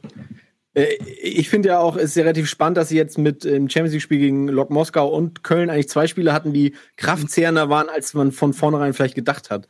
Äh, und ich bin deswegen mal gespannt, wie sie jetzt gegen Salzburg spielen, weil äh, vielleicht ist da sogar auch der nächste Downer mal oder so, weil ich glaube, dass vielleicht merkt man ein bisschen, dass hier und da die Kraft fehlt. Ich muss aber tatsächlich sagen, bei Bayern finde ich, das Erschreckende ist, dass so Leute wie Kimmich und Müller, äh, die für mich mit die besten Bayern-Spieler gerade sind, so ekelhaft viel kämpfen. Und wenn die schon anfangen zu kämpfen, dann weiß ich nicht, wer dann noch, also wenn man gegen Kampf, mit dem Kampf nicht mal gegen Bayern kommen kann, dann wird es halt, glaube ich, noch enger so. Äh, weil diese Müller-Szene, die jetzt natürlich tausendmal gesehen wurde, äh, wo er dann jubelt nach dieser Grätsche, finde ich wiederum dann schon wieder ganz geil. Du meinst die Kimmich-Balleroberung im Mittelfeld oder? Ja, das ja auch. Das war, glaube ich, vor dem Tor von, äh, von Gnabry, ne, wo er den Ball holt und dann ihn, finde ich, Weltklasse auch direkt wieder rausspielt. Aber ich meine, so in der 93. wie Müller den Ball äh, von der Grundlinie oder von der Außenlinie grätscht, äh, den Kölner ans Bein grätscht, glaube ich, der dann den Einwurf für Bayern verursacht und das feiert, als hätte er ein Tor gemacht. äh, äh, und das ist irgendwie so, der hat halt gerade die Champions League gewonnen vor gefühlt vier Wochen äh, und feiert halt einen Einwurf gegen Köln. Ja, also, aber da weißt, da weißt du auch, warum der die Champions League ja. gewinnt. Ne? Also das ist ja, halt, das, ist genau das und das ist für mich immer so ein ähm, Ding, äh, was, wenn man einen Spieler bewertet und die Qualität eines Spielers bewertet, kannst du eben nicht nur bewerten, wie gut schießt er aufs Tor, wie gut kann er dribbeln, was für Pässe spielt er und so weiter, sondern eben auch wir reden immer, wir sagen immer Mentalität, Ehrgeiz, was auch immer es ist, aber dieser unbändige Erfolgswille. Und den haben, äh, und die Bayern haben auch ein Händchen dafür, sich solche Spieler rauszupicken. Und ich glaube, das ist ein ganz großer Faktor. Äh, weil wir sind uns alle einig, dass Müller sicherlich nicht der technisch beste Spieler der Welt ist, aber der hat letzte. Saison fast 30 Scorer gemacht und ist auf dem, auf, auf dem Weg, diese Saison noch mehr zu machen. Und äh, das ist unter anderem auch dem einen, und ich bin wirklich kein Müller-Fan, das wisst ihr, aber da muss man einfach dann auch Respekt geben, äh, wo er fällig ist. Und das macht er halt einfach, weil er da einfach sich zerreißt, weil er Bock drauf hat. Ja, es ist äh, am Ende ist das alles immer eine Frage von Mentalität. Und ich glaube, das was Bayern jetzt seit irgendwo vor Beginn Corona oder in dieser Corona Pause sich da an Selbstbewusstsein angeeignet hat, hat sie ja quasi wie so ein Orkan durch die Europa fegen lassen, dass das irgendwann auch mal ein bisschen zum Stillen kommt oder dass du auch mal wieder so die Downer brauchst, um wieder ein bisschen Luft zu holen, ist doch auch klar. So, und du merkst halt schon, dass also Lewandowski fehlt, aber Goretzka fehlt auch. Und das merkst du dann, finde ich, vor allen Dingen am Ende äh, dass dann noch ein bisschen mehr Dampf im Mittelfeld ist, der dann auch mal quasi für Klarheit sorgt. Ähm, dann wird's mal eng, vielleicht auch mal gegen Köln, aber trotzdem holen sie drei Punkte. Und ich glaube, das ist am Ende der entscheidende Faktor. Andere Mannschaften geben da vielleicht Punkte ab. Dortmund. Ja, aber da haben wir schon oft drüber geredet, dieser äh, unsieg, äh, unbezwingbare Bayern-Ehrgeiz. So ein bisschen, muss ich mal an den Ultimate Warrior denken. Der hätte auch niemals gegen Hulk Hogan gewonnen auf der WrestleMania, wenn er nicht vorher an den Seilen so gewackelt hätte. Das ist, der hat sich aufgeladen und Müller lädt sich auch auf. Und das, wenn das du mal in den Doppelpass kommst, musst du genau solche Sachen sagen. ich freue mich schon mit Marcel Reif. Wer? Welcher Warrior? und dann ähm, genüss, genüsslich am, am alkoholischen Getränk sippen, das ja. daneben steht. Auf Ex leer machen. ja, noch eins. besorgen, besorgen wir noch mal eins hier. Komm, mal, komm noch mal. Schäbig, egal, noch eins. ähm, äh, ja, aber ich glaube, abschließend kann man auch sagen, dass zumindest Köln kann zumindest positiv aus dieser, äh, auch wenn es eine Niederlage ist, aber die können was rausziehen für sich. Ja, nee, lass ja. mal, lass mal, lass mal. Ja. ja, die Spieler. Ja, es ist, es ist halt, äh, es ist halt, äh, ich habe immer diesen Formel 1 Vergleich dann drauf, wo es halt immer äh, einmal im Jahr nach Monza geht und jeder sagt, jeder sagt, der Monza ist so eine Strecke, die kannst du mit keiner anderen vergleichen. Monaco. Ähm, so, ja, nee, Monza ist halt irgendwie ganz muss so eine ganz komische Strecke sein, die halt anders, andere Setups braucht als jede andere Strecke. Ach, okay. Und genauso ist es mit halt Bayern. Diese mhm. Spiele sind halt für jedes andere Spiel unbrauchbar, weil du gegen Bayern eine komplett andere Aufgabe hast. Gegen wen spielst du jetzt am kommenden Wochenende gegen Werder? So. Kannst du halt dann das wird ein ganz anderes Spiel sein. So, von daher kannst du das da auch dir jetzt vielleicht ein bisschen mentale Stärke ziehen, aber jetzt diesen Fußballstil jetzt im nächsten Das meinte ich aber, ne? Dass, ja dass sie auf jeden Fall sagen, ja. äh, wir haben hier uns wacker geschlagen gegen die Bayern, wir müssen ja, uns jetzt nicht vor Bremen einkacken. Ja, aber dann stehen sie wieder vor Bremen, Bremen ist da wieder, stellt sich hinten rein und denken sich wieder, ups, das haben die Bayern aber nicht gemacht. dann, ja. Ja, wir werden sehen. Auf jeden Fall ähm, wollen wir noch über die Alaba-Nummer und also Süle, ach so, das finde ich auch noch interessant. Süle positiv, der stand da auf dem Feld, ne? Und wenn mhm. man jetzt mal davon ausgeht, dass man ja sagt, dass äh, es da eine zehntägige äh, Inkubationszeit gibt. Wir wissen ja tatsächlich, ich weiß es, weil ich es ja auch gelesen habe, weil der Nils, beim Nils war es ja so, er war auf einem Dreh, wo der Kameramann ähm, positiv getestet wurde und dann wird empfohlen, wenn du, dann bist du Kontaktperson 1 ne, du warst im direkten Kontakt mit einer Person, die positiv getestet wurde, dann wird empfohlen vom Gesundheitsamt, ähm, 14 Tage Quarantäne zu machen. Was sagt das über die Viererkette der Bayern? Und den Sturm vom 1. FC Köln. Und den Sturm vom 1. FC Köln. Es gibt so ein Bild, wie er Horn küsst nach dem ja. Spiel. Okay, das wäre nicht das Schlimmste, was Köln passieren ja, könnte. Äh, ich habe das im Internet gesehen. Äh, da hat nur ein Kölner Fan hat geschrieben, äh, äh Torwartproblem gelöst. oh Gott, aber oh Gott. es ist, glaube ich, interessant, weil war da nicht irgendwie Nabri, aber der war, glaube ich, falsch positiv getestet. Da war da nicht ja. irgendwie was? So, ja, ja, okay. Weil sonst ja. hätte ja, hätte das auch wieder von der äh, Ansteckungszeit gepasst, dass Nabri und dann zwei Wochen später wird dann ähm, Süle getestet. Aber Übrigens, ich muss, ja weil der Chat sagt, ich habe was falsch. Ich habe natürlich, äh, bei uns ist Kameramann das Synonym für Emma Watson, weil Nils hat ja mit Emma Watson rumgeknutscht und deshalb äh, musste er Klar. sich testen lassen. Also das ist also nur kurz für den Chat. Äh, ja, das, ich hab, war fertig. Nee, ich frage mich nur, mein, aber was, es kann ja jetzt gut sein, dass, äh, dass da noch weitere Bayern-Spieler getestet werden vor, dem, vor Dortmund. Ja, aber ich glaube, die werden sowieso bei Bayern, die haben noch so ein extra Ding, die werden, glaube ich, sogar jeden Tag getestet oder jeden zweiten Tag ja. oder sowas. Also, ja, wenn du das jetzt mal durchspielst, das kann natürlich fatal werden, ne? Also die, die also müssen ja alle, also deswegen ist es ja auch immer Quatsch, weil die werden ja alle vor dem Spiel getestet, vor jedem Bundesligaspiel und dabei halt negativ. Das heißt, als er aufs Feld getreten ist, wird er nicht jetzt da die Viren äh, durch die Gegend geschleudert Also sagst haben. du, Ingo Horn hat's? Das ist ja, äh? ja. Nee, nee, der, was ist war, passiert? Ich, der, sie haben sich eine gute Frage tatsächlich. Die haben sich geküsst, aber wer ist es nicht aber so, dass man äh, das haben kann? Man ist negativ, aber äh, man hat es schon. Und ja, es bricht halt später du, bist, aus. Du, du, du, hast, du hast nicht genug aber. Viren in dir, dass das nachweisbar ist und dann bist du, glaube ich, auch nicht besonders ansteckend, weil du halt. Ja. Es kommt ja auch, es ist ja kompliziert, es kommt auch auf die Anzahl der Viren an, die du rumschleuderst. So. Also ich meine, bei, bei Gnabry war es doch auch so, dass er falsch positiv war ja. und deshalb früher zurück konnte. Also es ist alles ein bisschen komisch, aber ähm, auf jeden Fall krass, weil äh, äh, es ist auch zumindest ist nicht komplett auszuschließen, dass es noch weitere Bayern-Spieler trifft, wenn schon zwei positiv getestet wurden. Also ähm, das kann passieren. Es ist auch interessant, dass in Deutschland immer irgendwie ein oder zwei Spieler positiv getestet werden. Bei Ajax Amsterdam hast du jetzt das einfach mal elf Spieler komplett getestet werden. Die müssen jetzt irgendwie mit der B-Mannschaft, also mit der echten B-Mannschaft, weil ihr gesamter A11 äh, positiv getestet wurde, müssen sie nach Kopenhagen, glaube ich, fahren. Oder wohin auch immer zum äh, Champions League Europa League Spiel. Und äh, der FC Sion hat auch wieder die gesamte Mannschaft einmal komplett äh, vom Spielbetrieb abmelden Krass. müssen, weil die alle positiv sind. Also ich weiß nicht, wie die das in Deutschland, ob da Scheiße. besser die Hygienemaßnahmen eingehalten werden. Ich habe keine Ahnung. Ich habe gerade gewettet, dass Ajax gewinnt. Gegen Mückland spielen, glaube ich. ja, gegen Mückland. Das habe ich nicht mitbekommen.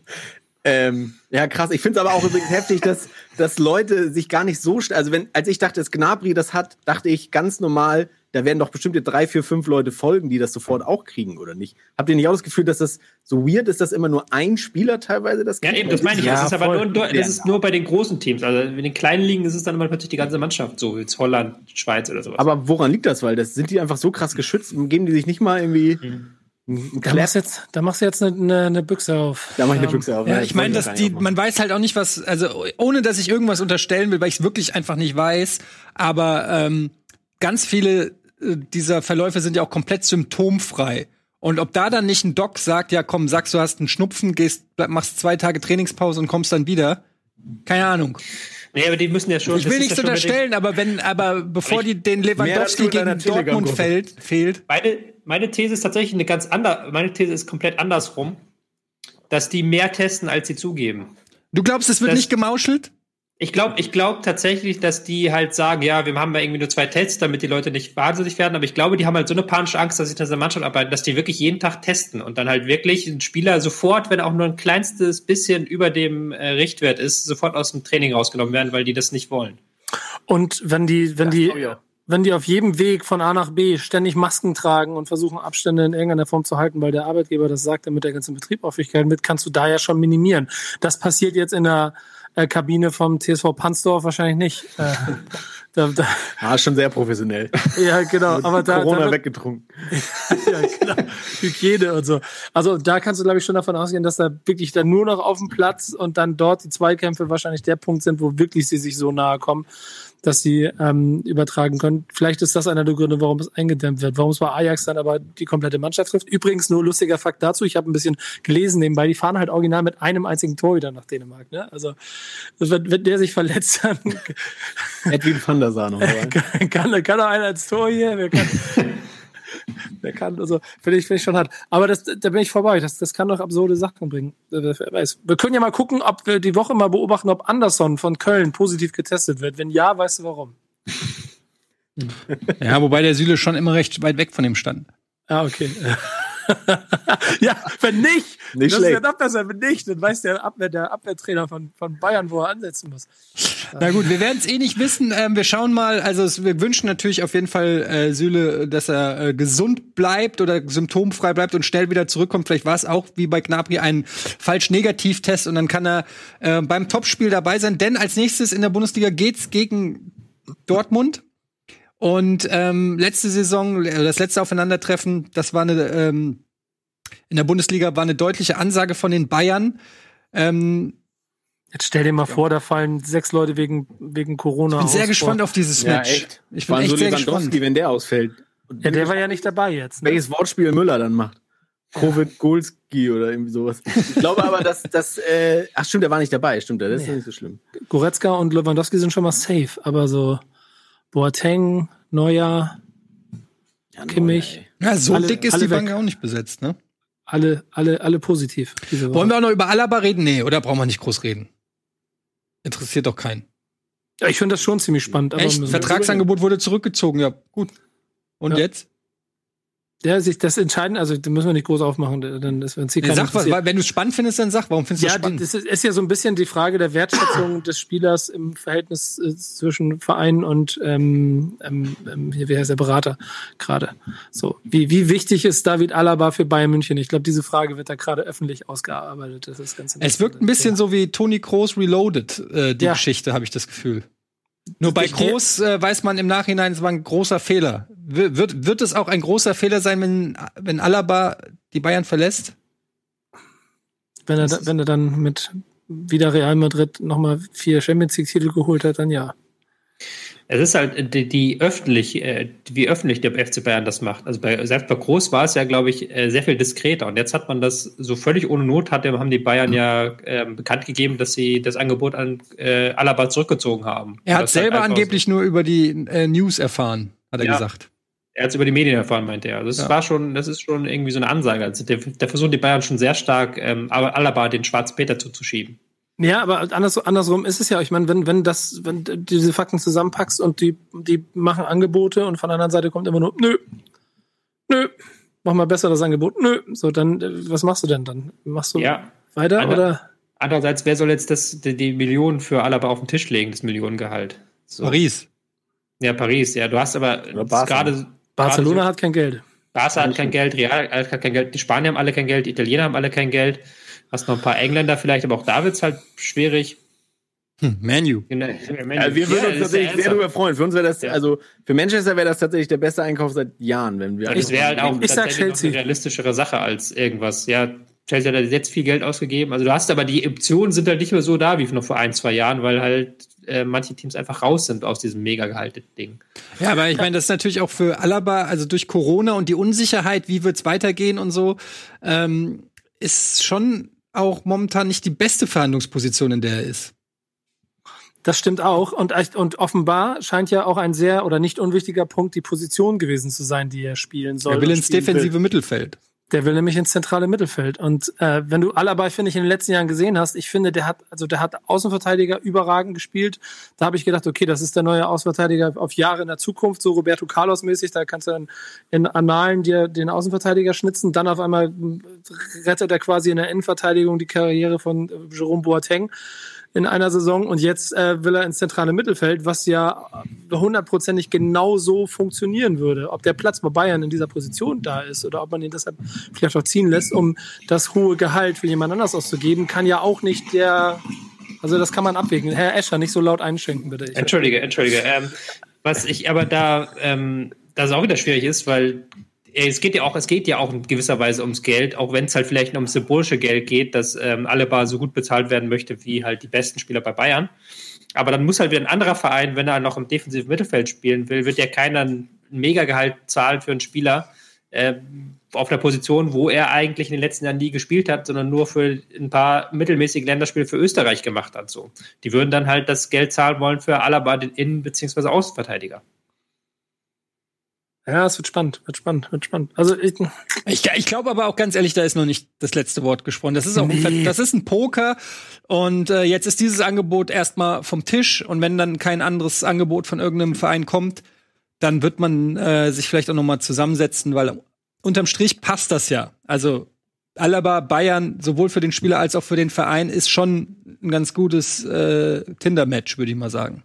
Aber aus Alabas Sicht und vor allen Dingen Beratersicht ist ja die Ablösesumme, die du dir quasi jetzt selber als Handgeld von Paris oder Chelsea oder Manu einstreichen kannst, um jetzt mal ein paar Namen zu nennen, ist halt auch nicht ganz ohne. Und dann entscheidet vielleicht da das Geld. Ja, und auch zweimal Champions League schon gewonnen und alles gewonnen. Ne? Also vielleicht will der auch mal eine neue Herausforderung haben. Das ja. kann sein, ja. Premier League okay. würde ich auch spielen wollen. Ähm, wir machen noch mal eine ganz kurze Werbung und nach der Werbung sprechen wir über den nächsten Gegner der Bayern. Das ist nämlich Borussia Dortmund und die waren in Bielefeld unterwegs. Das gibt's gleich nach der Werbung. Bis gleich.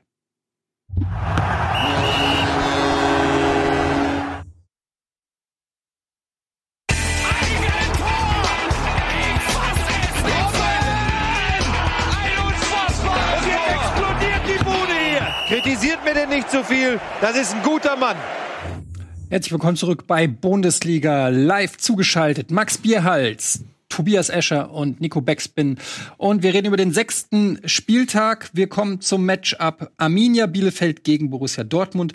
Das war eine Niederlage nach zwei Hummelstoren der sich sehr gefreut hat, hat auf anschließend auf Insta, glaube ich, auf Twitter noch äh, gepostet. Das war ganz nice und hat ähm, Zuspruch gekriegt, sogar von Thomas Müller und äh, Mukoku von und dir. anderen. Ja? Und von dir? Und von mir. 413 ja. Punkte bei Kickbase. Ernsthaft? Ja. Hat mir den Spieltagssieg gerettet. Weil ansonsten äh, war nicht so geil, aber dadurch noch mal die Kurve gekratzt. Cool. Ja. Hm. Habe ich mir auch was kosten lassen, den Hummels, ne?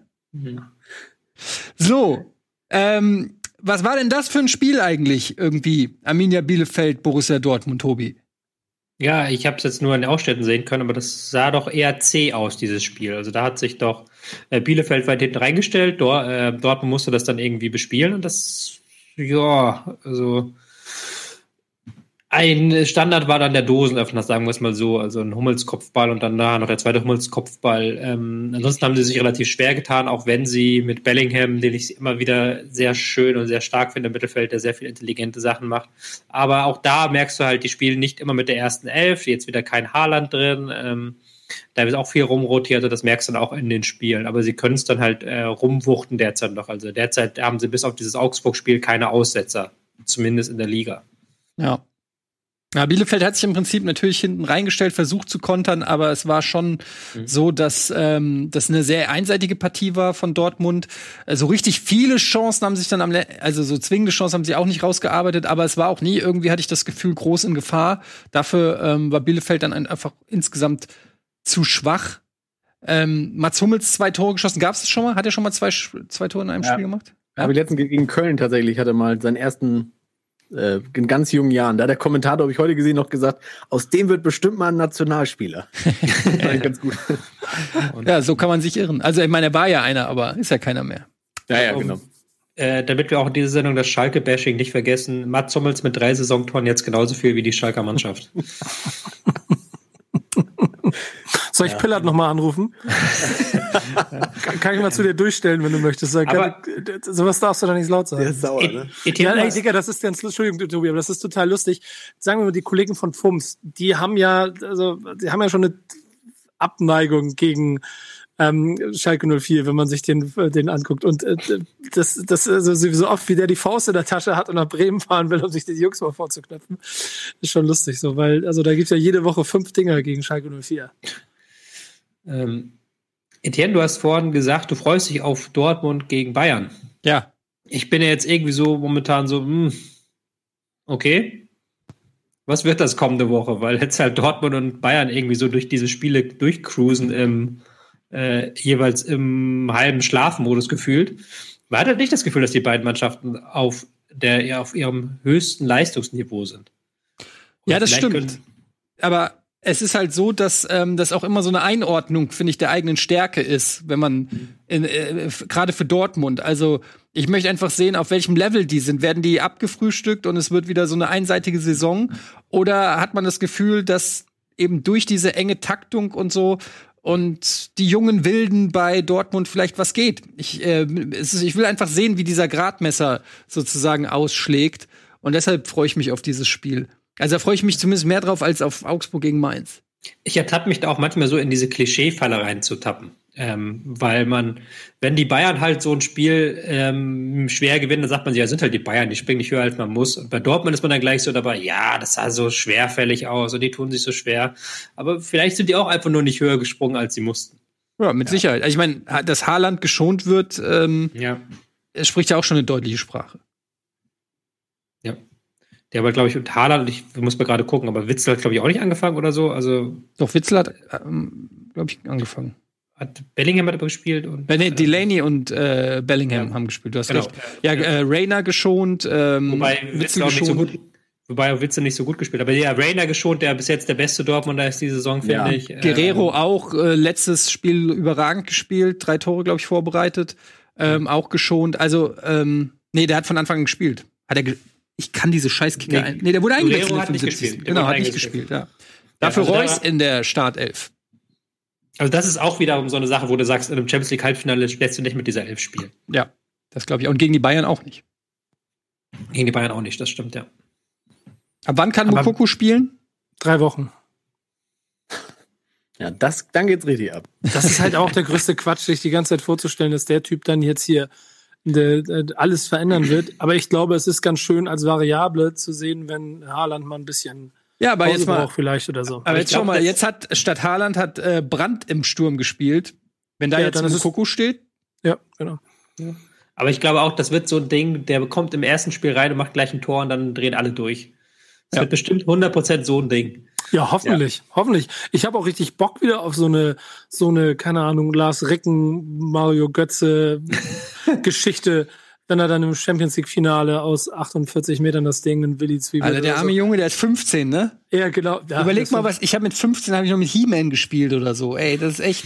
Hat das machst du manchmal heute noch. Ja, das stimmt allerdings.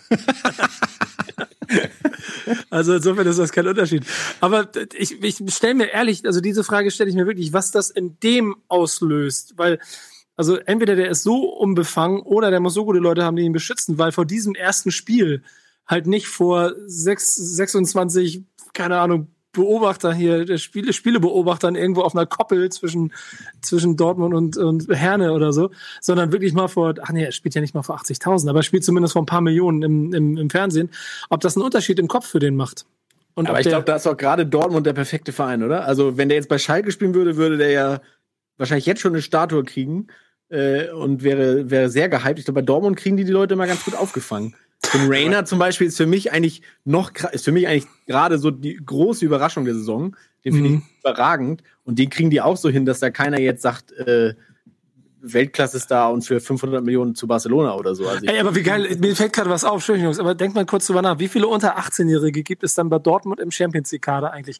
Müssen dann immer so Zettel ausgefüllt werden von den, von den Eltern, die, die so äh, Auslands, Auslands ja. mit, dem, mit dem Kinderreisepass zusammen quasi so in so einen Briefumschlag gesteckt werden oder kriegt ja. Talk, die alles so in die Hand. und wenn die noch ins P1 wollen, dann ja, müssen Erziehungsberechtigte unterschreiben. Und, und, und da darf auch kein Kasten Bier mehr im, im, in, der, in der Kabine stehen, weil das. Stimmt. Ruby Bubble. Aber, oh Gott, oh Gott, Entschuldigung. Ey, Kennt überleg mal, was der, für, was der alles für Filme noch nicht gucken darf. der darf Basic Instinct nicht gucken. ich glaube, Star Wars darf er gucken, ne?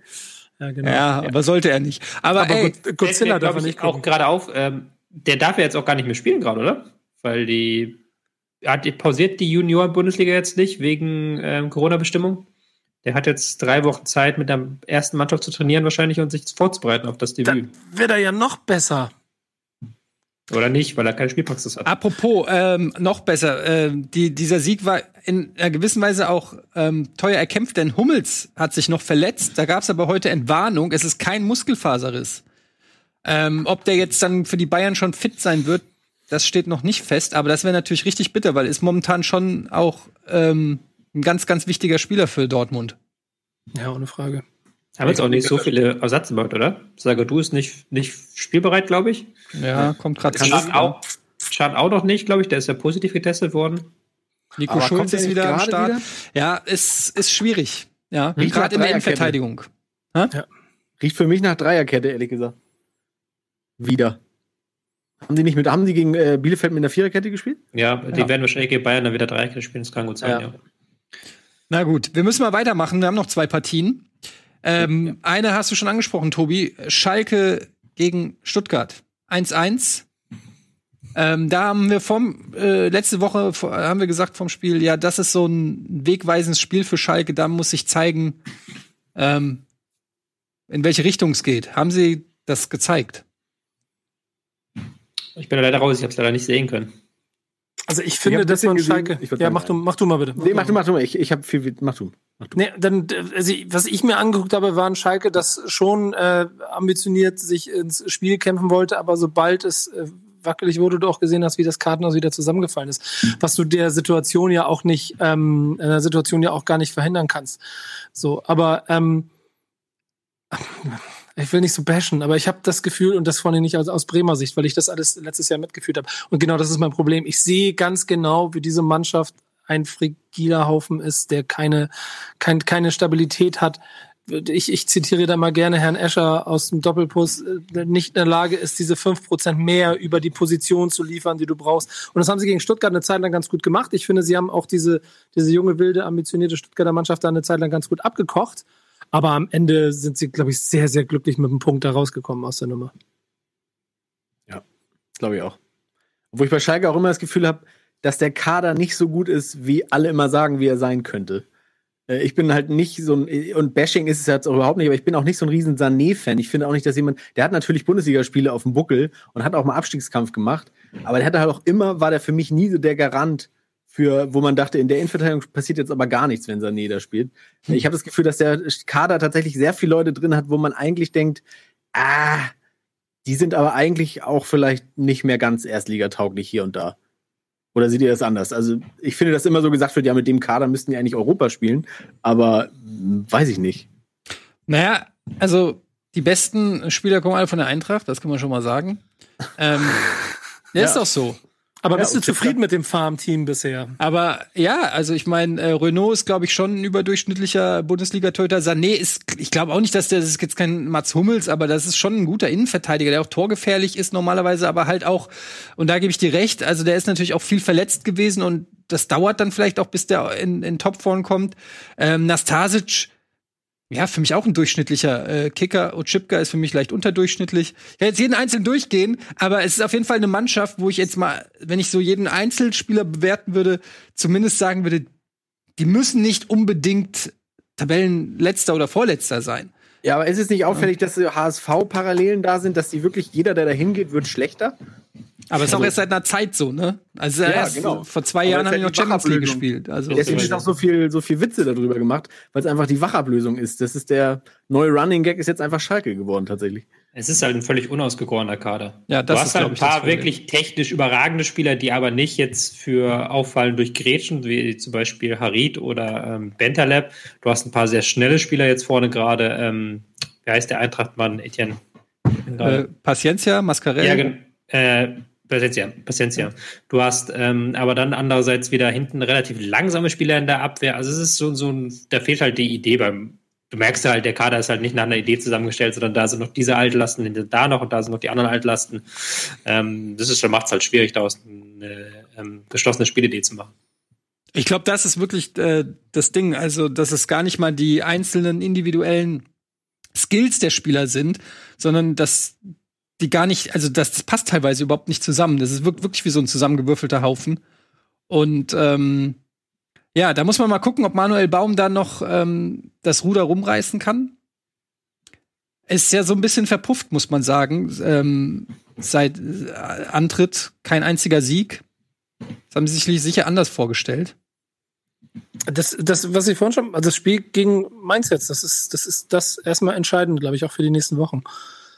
So, ja, da musst du, klar. musst du drei Punkte, beide, da musst du drei Punkte holen. So, das ist dann schon eher neun Punkte als sechs Punkte Spiel, gerade nach dem bescheidenen. Aber Start das riecht schon wieder nach so einem unentschieden Spiel, wo dann keinem mit geholfen ist und das sich dann immer in so eine Paralyse setzt, weil du hast es nicht verloren, du hast nicht richtig auf den Sack bekommen, aber äh, so richtig bringen tut's dir auch nichts und lässt dich irgendwie doch unzufrieden zurück. Manchmal ist so eine derbe Klatsche vielleicht tatsächlich besser, als wenn du so langsam ausblutest. Irgendwie habe ich das Gefühl. Ich würde würd mich auch aus dem Fenster nennen und sagen, dass Schalke diese Saison auf jeden Fall nochmal, nicht dieses Jahr, aber diese Saison auf jeden Fall nochmal einen Trainer präsentieren wird. Ich, da würde ich mir mal Baum Zeit geben. Ich halte der Baum für einen guten Trainer und der hat jetzt noch nicht viel Zeit gehabt. Und jetzt haben sie auch wieder Pokal und dann, ich würde zumindest mal die Länderspielpause abwarten. Ja, nee, das ist schon klar. Aber ich, ich gehe davon aus, dass Schalke 04 mit dem, was sie bisher geleistet haben, in der Winterpause nicht mit 20 Punkten dastehen werden, sondern eher mit also hoffentlich zweistellig für aus Schalker Sicht, aber dann wird schon schwer. Ich glaube schon, alles, was Klassenhalt ist, reicht halt Baum und ähm, weder Köln noch Mainz äh, noch Bielefeld machen bis jetzt diesen überragenden Eindruck, dass man das mhm. nicht noch irgendwie schaffen könnte, wenn man da eine halbwegs gute Spielidee bei Schalke reinbringt. Ja. Das traue ich Baum, Baum zu. Die werden Glück haben, dass die anderen wieder zu dumm sind, ein bisschen. Mhm, mhm. Obwohl ich auch sagen muss, um mal von Schalke weg, eine Sekunde, dass ich äh, richtig überrascht bin und es richtig geil finde, wie Stuttgart die Saison gerade spielt. Ja, voll. Ich finde das für mich eigentlich die Mannschaft, die am meisten Spaß bringt von Überraschenden her. Äh, Gerade so ein Typ auch wie, wie Gonzo Castro und so, die dann wirklich nochmal den zwölften Frühling holen und so. Ich finde das äh, geil, wie die spielen. Absolut. Ähm, ich bin sehr gespannt, wie lange die das durchhalten.